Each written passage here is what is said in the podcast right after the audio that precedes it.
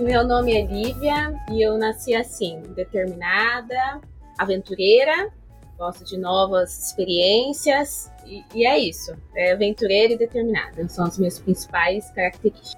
Eu vivo dizendo que o Brasil me obriga a beber. E nesses tempos de pandemia, gente, não tá sendo fácil. Tem dia que a gente bebe para esquecer, no outro a gente bebe para dar uma aliviada no estresse. Mas é claro que tem dia que a gente bebe por coisas boas, vai. Aquele dia da vacina no braço também merece uma comemoração. E nesse episódio aqui, não vai ter baixa astral. Ah, não mesmo. A gente conversou com a Lívia Fernandes, que é formada em Química, é cervejeira, sommelier de bebidas e também dá aula sobre o assunto. Um bate-papo que super poderia ser numa mesa de bar, né? Mas graças à pandemia foi online mesmo. Nem me fale, Martinho, eu tava aqui pensando. Será que a gente tem que colocar aqueles avisos de propaganda de cerveja no episódio?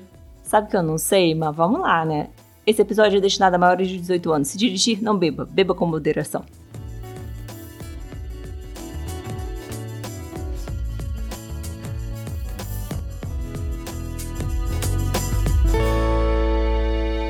Lívia, seja muito bem-vinda ao Nasci Assim. Muito obrigada por aceitar nosso convite, por estar aqui com a gente. E uma obrigada mais que especial para Mariana Sanches, que apresentou você para a gente. E para começar esse episódio hoje, conta pra gente quem é a Lívia, além dessa mulher aventureira e determinada. Eu nasci em São José do Rio Preto, é interior de São Paulo. Eu sou a mais velha de três irmãos.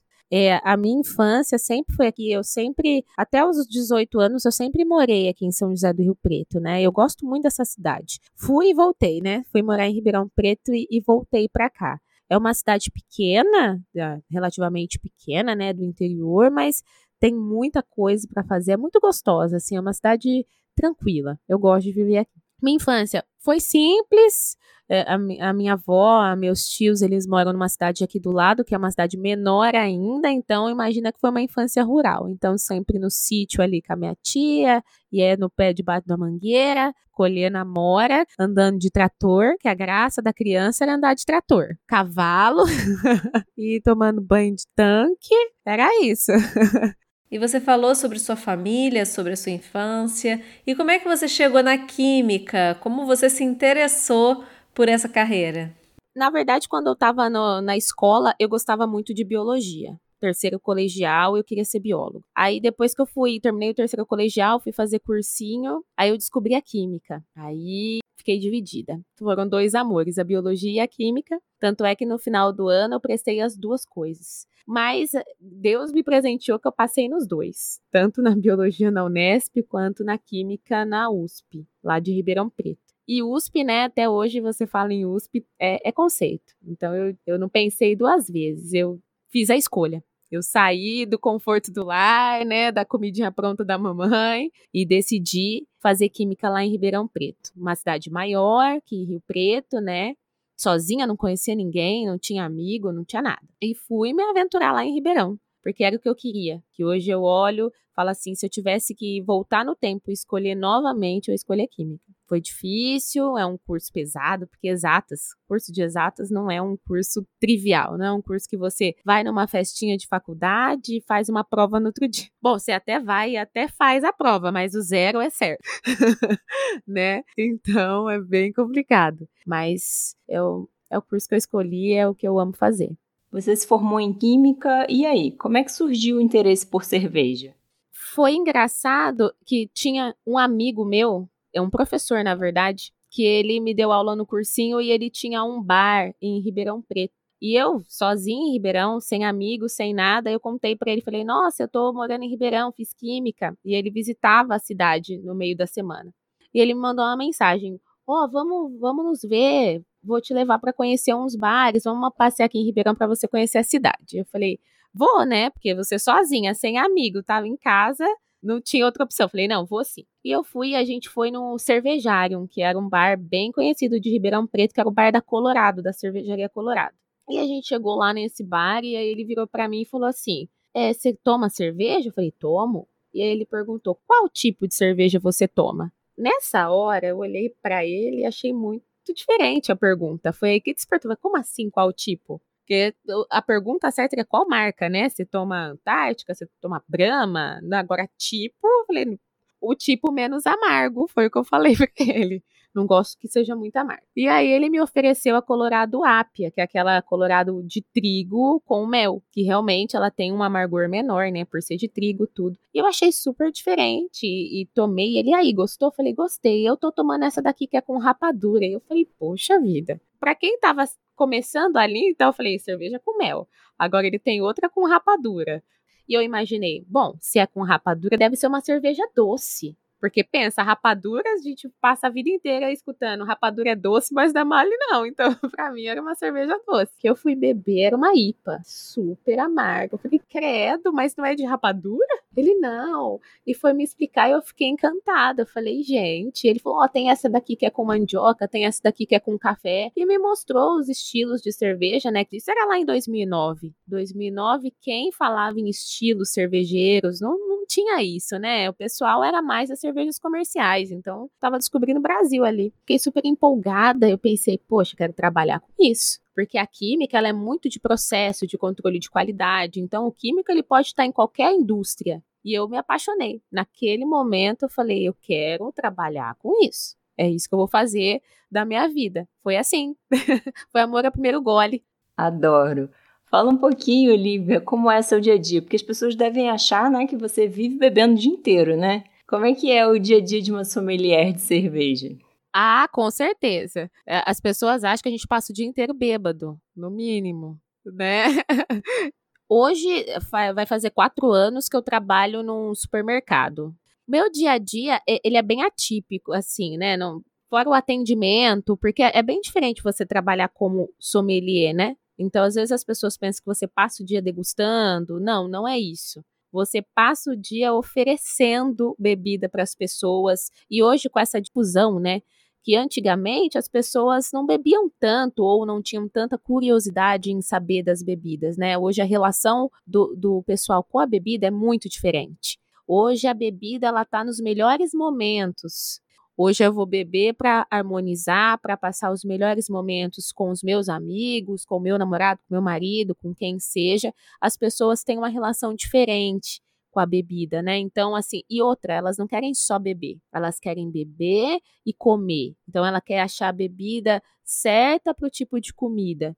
Então, o meu dia a dia é muito voltado para o que o cliente quer. Então, o cliente chega para mim, ah, eu gosto de cerveja tal e eu quero um petisco tal, o que, que você me indica? Ou um vinho, porque eu não trabalho só com cerveja, eu trabalho com vinho também. Então eu falo que eu vendo experiência. Que o sucesso ou o fracasso de um jantar, de um encontro, ele acaba muito ficando na minha mão. Porque se você oferece uma bebida errada, para o cliente, ele vai associar que, putz, deu tudo errado, né? Não era bom esse vinho.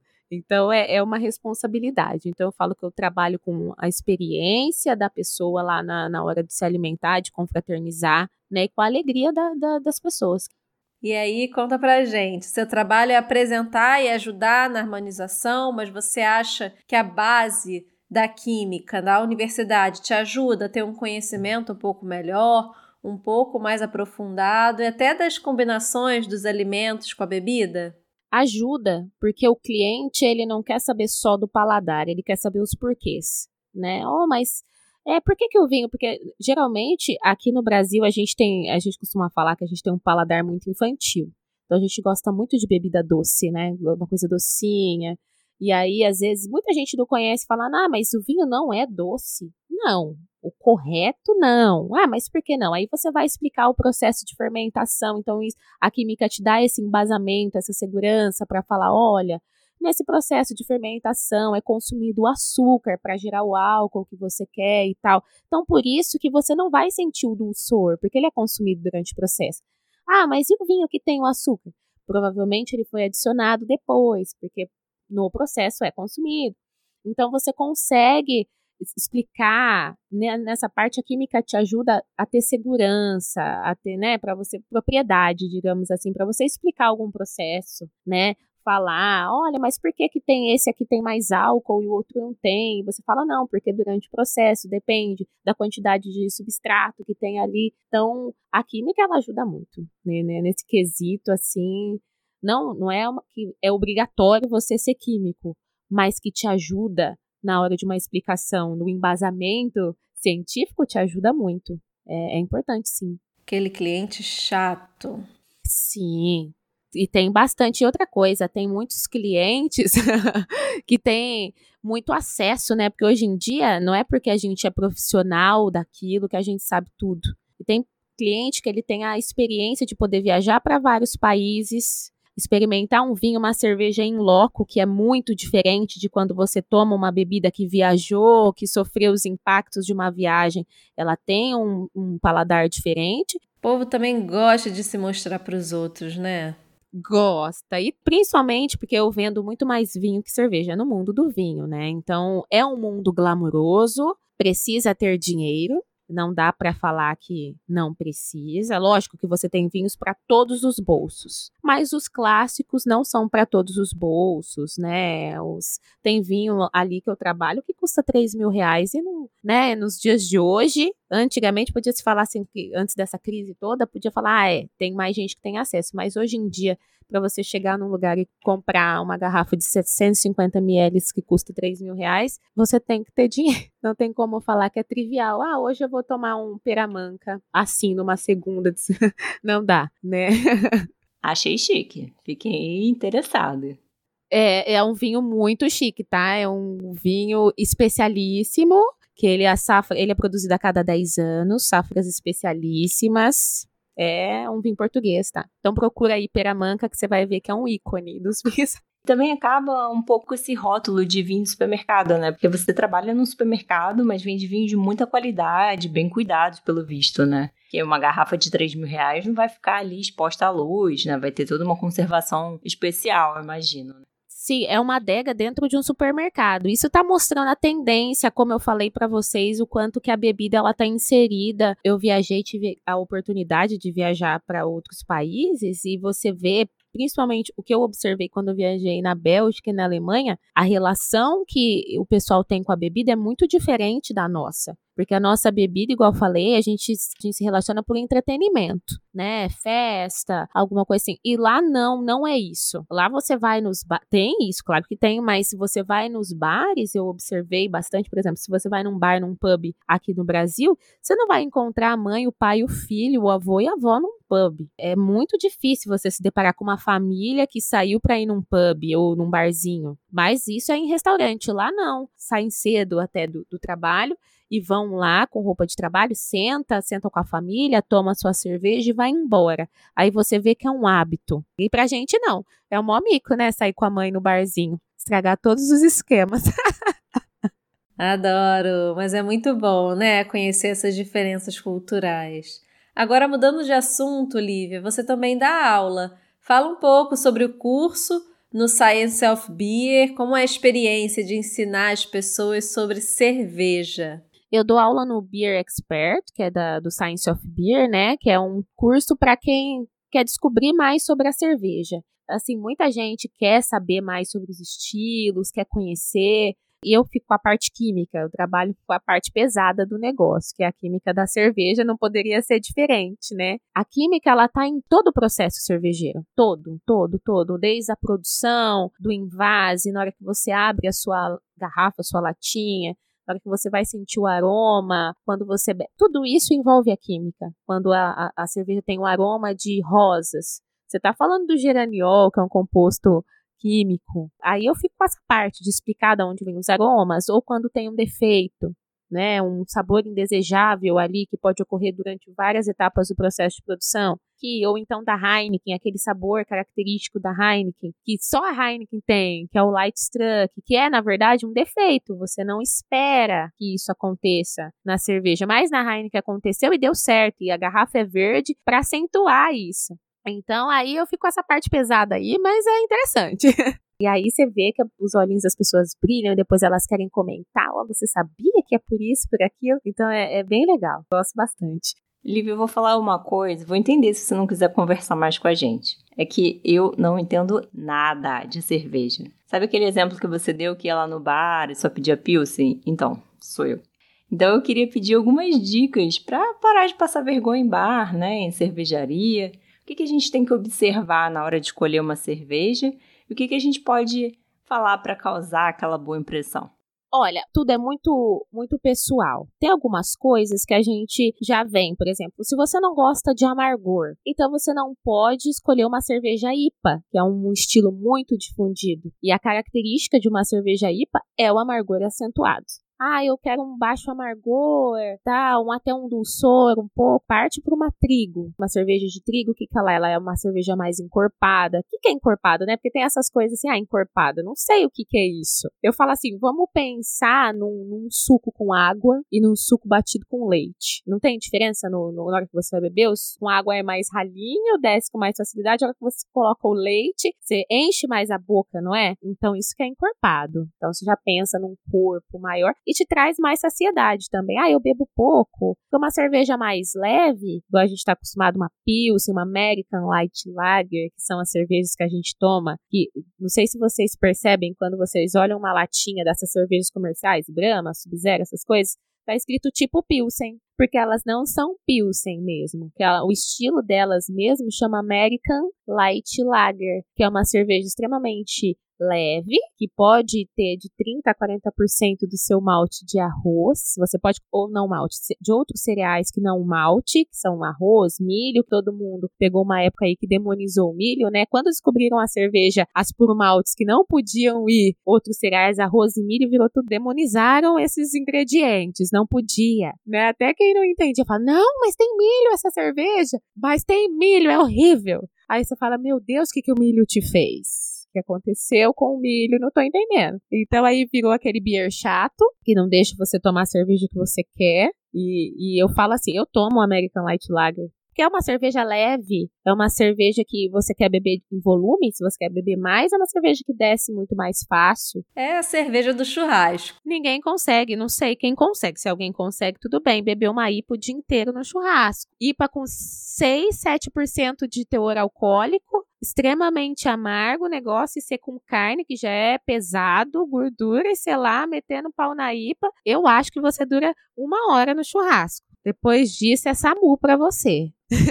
então, às vezes, é isso que a gente precisa. Primeiro, a gente precisa entender o que a gente quer. Eu, quando eu vou beber uma cerveja, eu penso no meu momento. O que, que eu quero hoje? Se eu quero uma APA, que é uma American Pale Ale, que é uma cerveja um pouco menos amarga que uma IPA, ela é mais cítrica em relação aos lúpulos, é mais refrescante, pota tá calor. Eu acho que eu quero, não quero uma Pilsen, eu quero uma coisa mais amarga, assim, mais refrescante. Ou então, hoje, se pensa muito em, em sours, né, cervejas ácidas, que combina muito bem com o nosso clima, no Brasil bem quente, uma cerveja. Pensa que no lugar do suco com, de limão, você pode pegar pegar uma, uma cerveja ácida, ainda com gás, né, que dá aquela sensação de refrescância maior, assim. Então você pode escolher. Então eu falo que cada cerveja é pro seu momento. Tem a Guinness, que todo mundo gosta. A Guinness, para mim, nada mais é que um café gelado sem açúcar. Então eu falo assim: você tem que se conhecer, você tem que saber do que você gosta. Eu acho que a bebida tem que ser isso. Você pode beber qualquer, da cerveja mais cara, igual a Deus, a Deus é uma cerveja que ela é feita pelo método champenoise. Ela é quase um champanhe, né? Então ela tem formada a garrafa bem diferente. É uma cerveja bem diferente. Ela lembra coentro, sabe? Tem especiarias tal. E é, você toma até numa taça de champanhe. Então, a primeira vez que eu fui tomar essa cerveja foi até engraçado, porque o que, que você espera de uma cerveja que chama Deus? que ela seja nossa. É Deus, cara. No mínimo, ótimo. E a primeira vez que eu tomei, eu. Ah, é isso. Hum, peraí. Não é tudo Deus, nem é tudo isso. Sabe? Então, até pro seu paladar entender o que você tá tomando, demora. Gente, eu lembro quando eu viajei, a gente estava na Bélgica, a gente foi tomar uma cerveja trapista, que é aquelas feitas pelos monges, sabe? E a gente foi na Chimé, que é uma marca famosa de cerveja trapista, e a gente com o monge lá que fabricava cerveja, todo mundo bobo, foi perguntar pro monge, né? E aí, qual é a melhor cerveja que você já tomou? Claro que a gente tava fazendo uma pergunta tendenciosa, né? Esperando que ele falasse, nossa, lógico que foi a Chimé, não sei o que, né? E ele, ah, a melhor cerveja que eu já tomei foi com os meus amigos quebrou nossas pernas. E é bem isso. Então, eu acho que a bebida está relacionada a isso. A companhia, ao seu momento, que você pode estar tá com uma cerveja maravilhosa no seu copo. Se você está triste, não vai ser uma experiência legal. É um conjunto de fatores, porque no fim, toda cervejaria, ela tem um processo limpo. É difícil uma cervejaria que não vá produzir um bom produto em relação à tecnologia, a processo. Acho que todas têm isso, né? Seguem as regras, seguem lá a receitinha. Então, depois disso, vem a gente, sabe? Vem o nosso sentimento, vem o nosso paladar. Então eu falo assim, cerveja você tem que se conhecer para você tomar, tem que saber do que você gosta. Lívia, aqui no Nasci Assim a gente faz uma pergunta a todos os episódios que a gente chama de Com Você Ando Melhor. Que mulheres te inspiram? Tem alguma cervejeira aí nessa lista? Cervejeira tem bastante, mas a, a principal mulher que me inspira é minha mãe. É, primeiro é ela, porque eu acho que tudo que eu sou hoje, acho não, tenho certeza, eu devo a ela né? Porque entrando em outro outro plano aqui da conversa, além de ser mulher, a gente já sofre preconceito por ser mulher, tá num ambiente que é predominantemente masculino. E ainda ser negra ainda tem isso. E desde pequena ela virou para mim, olha, eu não vou esquecer que eu era pequena mesmo, minha mãe falou para mim, ó, Lívia, é o seguinte, você é preta, você é pobre, vai ser difícil. E é verdade, sabe? Porque às vezes as pessoas elas são sutis na hora de ser preconceituosos, né? Quando começou esse negócio de cerveja também, eu fui uma das poucas negras. Então, em tudo que você pensa que está em destaque, ainda hoje são poucas as pessoas negras que estão em posição de destaque. Então, primeiro, a mulher que me inspirou foi minha mãe, por conta que ela me, me situou para o mundo, né? Me colocou, falou: Ó, você é assim, mas você não deixa que as pessoas te tratam assim. Depois, a cervejeiras, a Amanda do Science me inspira muito, porque ela é uma pessoa que também é química, né? Ela é estudiosa e ela vê a cerveja pelo ângulo que eu gosto de ver, que é o ângulo químico, é o ângulo científico, né? E a Amanda, ela é a pessoa completa, que ela sabe ali o que está acontecendo lá na cervejaria em termos químicos, microscópicos, e ela está vendo o que está acontecendo no macroscópio, né? No macro, o consumidor, o produtor. Então, para mim, ela é incrível. E também tem a Bia Morim, que sempre me incentivou, sempre difundiu muito lá em Ribeirão a cultura cervejeira, você combinar comida com bebida. Acho que as principais estão aí, a Bia, a Amanda e minha mãe. A gente queria que você desse uma dica de livro, filme, podcast, o que você quiser sobre esse assunto de cerveja para a mulherada que está ouvindo a gente. Ah, eu tenho sim. Um livro muito bom chama A Mesa do Cervejeiro. A Mesa do Cervejeiro é um livro que, que abre muitos horizontes, que vai falar muito bem de todos os estilos de cerveja, ou então mesmo até o guia, o BJCP, que é o guia de todos os estilos cervejeiros e é legal para quem às vezes para estudar cerveja às vezes você pensa assim eu não tenho dinheiro para pagar um curso de sommelier. E eu sou um entusiasta eu não quero trabalhar com isso né então você pega lá o BJCP, você nem precisa comprar, você pode baixar ele na internet. Tem o de 2008 é o mais aceito, tem o novo, mas o de 2008 é o mais aceito. E você baixa esse livro e pega, cada dia você vai lá no mercado, compra uma cerveja diferente. Ah, hoje eu vou comprar uma Pilsen. Aí tá lá o primeiro capítulo é de Pilsen. Você toma a cerveja e anota o que, que você achou de aroma, de, de tudo. Anota num caderninho. Depois você vai lá e lê no BJCP que, que é a Pilsen? Qual característica ela tem? Porque tem paladar, olfato, tem tudo lá o teu guia. Aí você olha o que você escreveu e olha com o que você, com o que o BJCP fala. Aí você fala, putz, nada a ver. Mas vai assim, entendeu? Faz isso, dá certo. É barato e você consegue ter aí uma noção. Lívia, a gente também tem uma pergunta para encerrar que é de mulher para mulher, mas nesse episódio aqui a gente vai abrir uma licença poética para chamar de cervejeira para cervejeira. Como você mesmo falou, essa coisa da cerveja artesanal é de uns anos para cá, né? Pelo menos aqui no Brasil. E tem uma galera fazendo cerveja em casa. E aí, minha filha, ônus e bônus. Eu já tomei com uns amigos uma que todo mundo passou mal, mas já tomei várias ótimas também. Então eu queria que você desse umas dicas para a galera que quer fazer cerveja em casa e não quer matar os amigos, não é verdade? É verdade, né? Porque é, todo mundo virou um pouco de químico, tem pessoas que não tem nada a ver com esse universo e estão lá fazendo sua cerveja. Eu recomendo a fazer um curso, de verdade. Como você está mexendo com alimento, é muito complicado você não você ser totalmente leigo e hoje em dia você consegue dar um Google em qualquer coisa e eu acho isso um tanto perigoso, não só que você pode ter contaminação, né? Porque passar mal é sinal que teve contaminação durante o processo. Uma mangueira mal lavada, o recipiente que ficou aberto na hora que não podia estar, tá, né? Então teve uma contaminação durante o processo e é muito sério. Então eu acho que primeiro tem que fazer um curso sim. Tutorial na internet, eu acho que para essas horas não serve. A alimentação é coisa séria, bebida é coisa séria, por essa contaminação mesmo, por ser perigoso. Então a minha dica é: procure um curso. Hoje em dia várias pessoas são capacitadas, que já trabalham com isso, que faz cerveja em casa. Lógico, eu tenho amigos que já começaram a fazer, já fa dá certo. Lógico, tem pessoas que dá certo, mas a gente tem que pensar nos, nos reais riscos, que às vezes a gente não tá pensando no, numa, numa intoxicação alimentar, em, né, em coisa séria, quando a gente tá fazendo uma cerveja em casa. E em relação à cerveja artesanal ser muito nova, realmente é é agora, é aquela coisa assim. Agora o pessoal tá entendendo. Eu falo isso porque aqui em Rio Preto as coisas demoram mais para chegar, que é cidade pequena é diferente do Rio, diferente de São Paulo. Então demorou um pouco até mesmo pelo acesso. Não é qualquer lugar que vendia cerveja artesanal. É, é complicado em relação a preço e difusão. Às vezes, ah, tá ali, tudo vinha de fora. Hoje tem as cervejarias que estão produzindo aqui. Então facilitou por você ter cerveja local. E eu sempre falo, beba local. Porque o mais gostoso que tem a cerveja direto da fonte, né? Porque às vezes a gente vai comprar uma cerveja belga lá, pensa tanto que essa cerveja rodou para chegar até aqui, nem é a mesma cerveja. Tem bastante diferença. Se você quiser experimentar, aproveitar os sabores que as experiências que a cerveja te traz, bebe local. Tem uma cervejaria ali, corre na cervejaria e toma, que você vai aproveitar o máximo. Lívia, muito obrigada por compartilhar sua história aqui com a gente. Um brinde a você. Uma pena que a gente não pode fazer esse brinde ao vivo, né? Tomando uma boa cerveja para comemorar esse episódio. Se não fosse isso. E esse Covid tá chatão, igual eu brinco. Covid, você já tá chatão, já pode ir embora. Já deu, você já mostrou que você é capaz, agora já pode ir embora, a gente já te conhece. Gente, esse episódio me deixou aqui, ó, com sede. E eu acho que para comemorar o fim da temporada a gente devia tomar alguma coisa, hein, Léo? O que, você acha?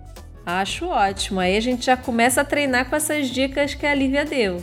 Essa foi a última entrevista da temporada, mas semana que vem ainda tem episódio especial. Acompanhe a gente lá no Instagram, arroba Assim, e segue a gente no play da sua preferência, que aí você fica sabendo quando chega episódio novo. Um grande beijo e até mais!